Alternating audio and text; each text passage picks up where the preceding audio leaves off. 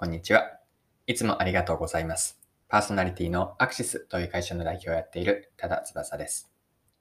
この配信のコンセプトは10分で磨けるビジネスセンスです。今回は何の話なんですけれども、ビジネスモデルです。ビジネスモデルを見るときの着眼点、こういう要素に分解していってビジネスモデルを見て、良いビジネスモデルか、そうじゃないのかというのを見極められるなと思っています。それでは最後までぜひお付き合いください。よろしくお願いします。はい。え今日はビジネスモデルについてです。ビジネスモデルを見るときに、こういう発想、まあ、視点ですね。着眼点を持って見ていけばいいよという内容を紹介させていただきます。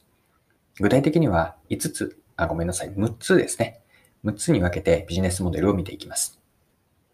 で、最初に6つざっと言いますね。でその後にそれぞれについて見ていきましょう。はい。ビジネスモデルを見る着眼点の1つ目は、顧客は誰かです。二つ目が競合と市場。三つ目、提供価値。四つ目が価値の実現理由。五つ目が収益モデルです。そして最後六つ目がビジョン、あるいは原体験や思いですね。以上の6つに分解して、私はビジネスモデルを見るようにしています。はい。では、それぞれについて6つありましたが、順番に説明しますね。1つ目の顧客ですね。最初に持ってくるえっ、と、顧客を持ってきているのは、これは私の、まあ、意図もあって、まあ、それはどんなビジネスでも共通するのは、まず顧客があって、顧客のために自分たちは何をするのか。これがビジネスの根本というか、根っこにあると思っているからです。で具体的に顧客のどういう着眼点で見ていくかというと、まあ、そもそも顧客は誰かですね。具体的なターゲット顧客像はどうなっているか。まあ、その中で新規顧客と既存顧客、まあ、リピート顧客がどういう構造になっているか。あるいはロイヤル顧客の構造ですね。ヘビーユーザー、ミドルユーザー、ライトユーザー、ヘビー顧客からライト顧客に分けたときにどういう構造になっているのか。または顧客においてこう季節性のようなものあるかですかね。ま、特定の繁忙期というか何かシーズナリティがあるかというのも見ています。はい。二つ目、ビジネスモデルを見る着眼点が競合と市場です。一つ目のえっと、顧客像が分かれば、競合とか市場が見えてくると思ってます。では、具体的に競合と、えっと、市場に関してどういう着眼点で見ていくかというと、まずは、えっと、お客さんの観点での競合上、競合は誰かですね。お客さんが想定するこう頭の中に浮かぶ選択肢は何か、そこの中に競合が見られると思っています。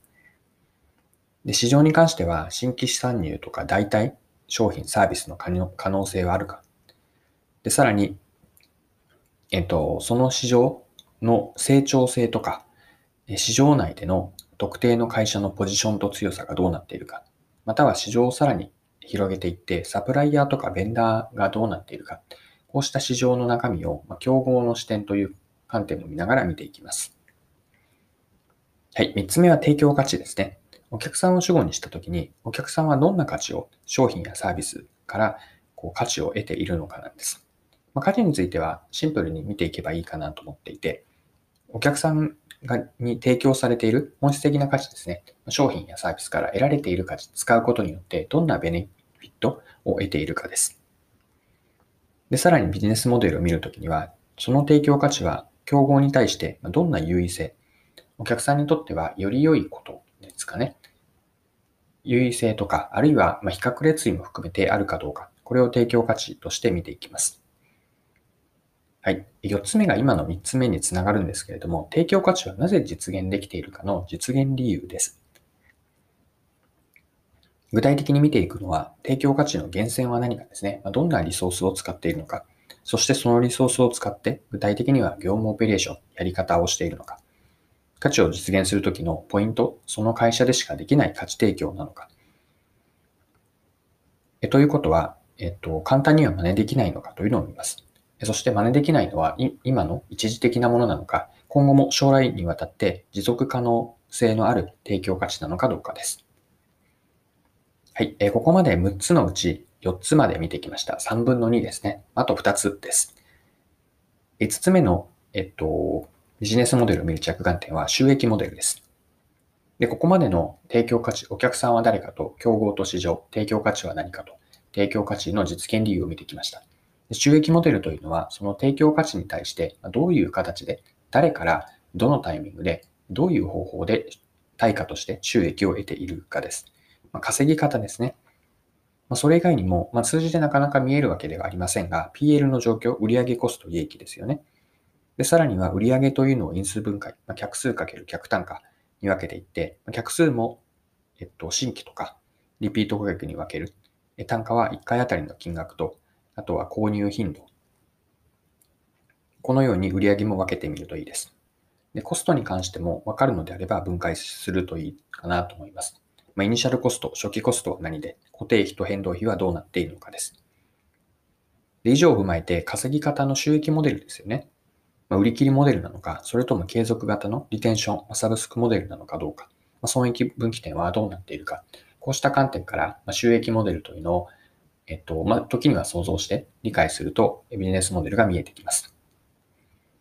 はい。最後の6つ目ですね。ビジネスモデルを見る着眼点というのは、えっと、事業が目指す姿で描いているビジョンとか掲げているミッションです。で、具体的には自分たちはどうありたいかであったり、事業によって世の中をどうこう理想的な、世界観を作りたいのか、こうしたビジョンがあって、じゃあそのためにミッションとしてその事業が抱えている、ビジネスが抱えているものは何なのか。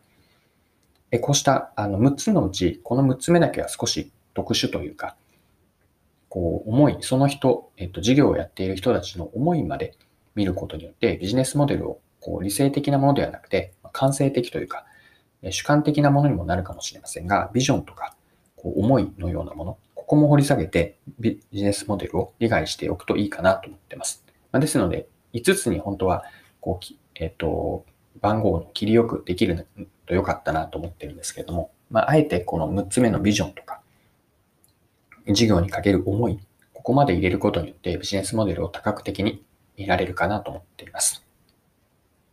はい。そろそろクロージングです。今回はビジネスモデルを見る着眼点を6つご紹介しました。最後にもう一度6つ言っておきます。顧客は誰か。2つ目が競合と市場。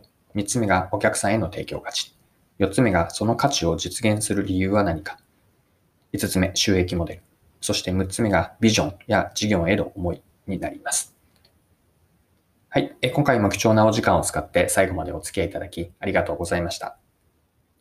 この配信のコンセプトは10分で磨けるビジネスセンスです。これからも更新を続けていきたいと思っているので、よかったら次回もぜひよろしくお願いします。それでは今日も素敵な一日にしていきましょう。